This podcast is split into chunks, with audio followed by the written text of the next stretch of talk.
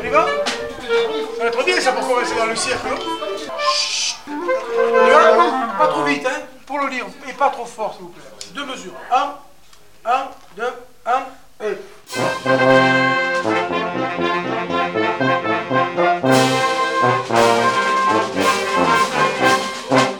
Nous avons plus de répertoire de musique moderne à l'heure actuelle et on travaille de- du répertoire, disons, musique légère. Les orchestres d'harmonie suivent aussi l'événement. Quel est l'orchestre d'harmonie qui n'a pas joué la musique Titanic cette année On présente quand même des œuvres importantes, des contemporaines. euh, On joue beaucoup moins de transcriptions. Nous en sommes à la musique espagnole surtout et le jazz. On joue quand même des œuvres qui plaisent aux gens. Alors euh, la musique populaire, elle passe beaucoup plus que des œuvres classiques euh, inconnues.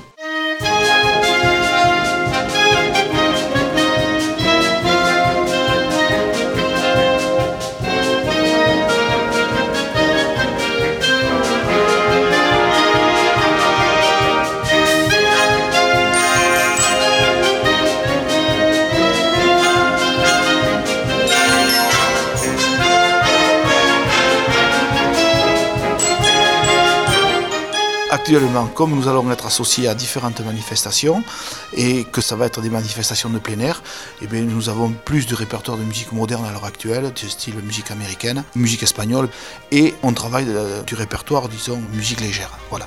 Ensuite, après à l'automne, nous allons attaquer du répertoire plus classique avec un concert en, en automne et la Sainte-Cécile à la fin de l'année, où là c'est beaucoup plus classique, avec toujours un petit clin d'œil quand même à la musique moderne.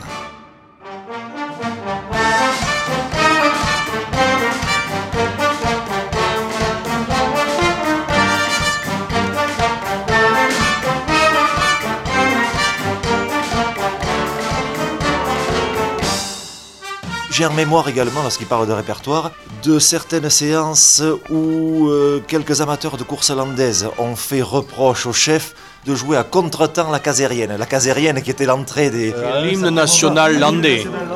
Et je sais que les anciens ici avaient des vues très dirigistes envers le chef hein, pour qu'il la joue au moment voulu. Surtout les écarteurs, après la course, ils ont reçu des chocs à droite, à gauche. C'est tout à fait normal qu'on joue à contre-temps en ce moment-là.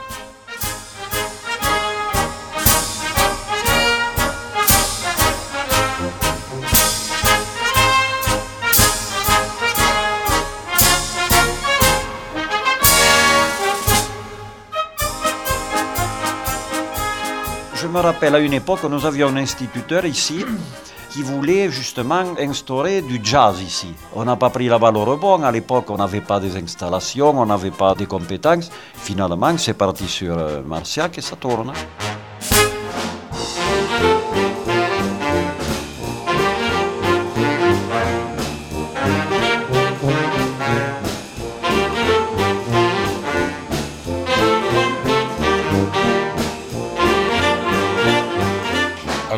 Un éditeur, une édition, c'est quelqu'un qui met en relation un compositeur avec ceux qui cherchent précisément une musique. Donc, le rôle de l'éditeur, c'est d'abord de faire écrire les différentes parties.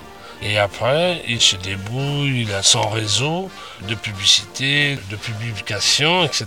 Il fait connaître cette œuvre au travers de ses publications pour les vendre, pour les louer, pour les donner s'il veut. Ce qui est intéressant aussi, c'est qu'il y a des compositeurs, des, des- gens qui écrivent pour des concours de composition. Ça, on le demande, quoi, d'avoir de la musique faite pour. Il y a des gens qui écrivent et qui composent pour ce genre de formation. Le souci d'un chef d'orchestre, d'harmonie, quel qu'il soit, hein, ça va être quoi? Ça va être de donner de la lecture musicale à ses musiciens. Donc, avoir le rapport avec l'éditeur, c'est quand même très important. C'est pour ça que le rôle de l'éditeur, c'est partie prenante d'une formation musicale.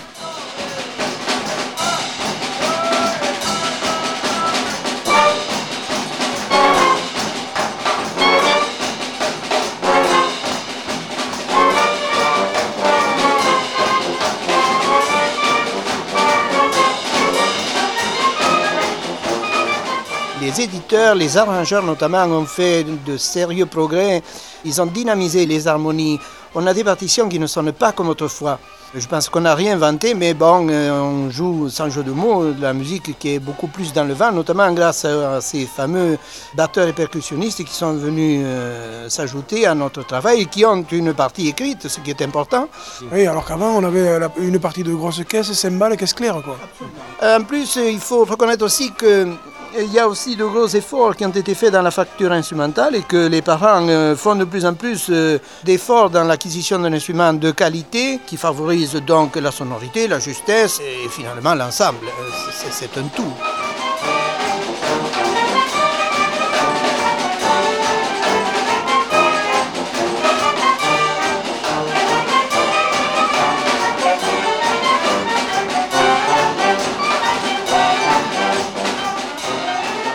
La, musique qui s'adapte à l'événement et, non pas le contraire. Je veux dire, la, cérémonie au 11 novembre, ce sera toujours la cérémonie au 11 novembre. Donc c'est quand même quelque part aussi la musique qui doit s'adapter aux événements de la vie de la cité. Oui, mais associativement, un professeur de piano, je vois pas en quoi ça va déteindre et ça va nuire au bon fonctionnement de l'harmonie. Si systématiquement il faut faire de la musique pour un jour adhérer à l'harmonie municipale, moi je dis euh, non, non. Parce que l'harmonie, si on était un peu moins, à mon avis, sectaire sur l'instrument à, proposer à un jeune, elle gagnerait des jeunes. hein. Parce que quand on te dit tu joueras de la flûte et si t'aimes pas ça, tu t'arrêtes. hein. Et puis quelqu'un qui fait du piano, ça n'a jamais été un handicap après pour la poursuite d'une carrière musicale. hein. Et c'est simple.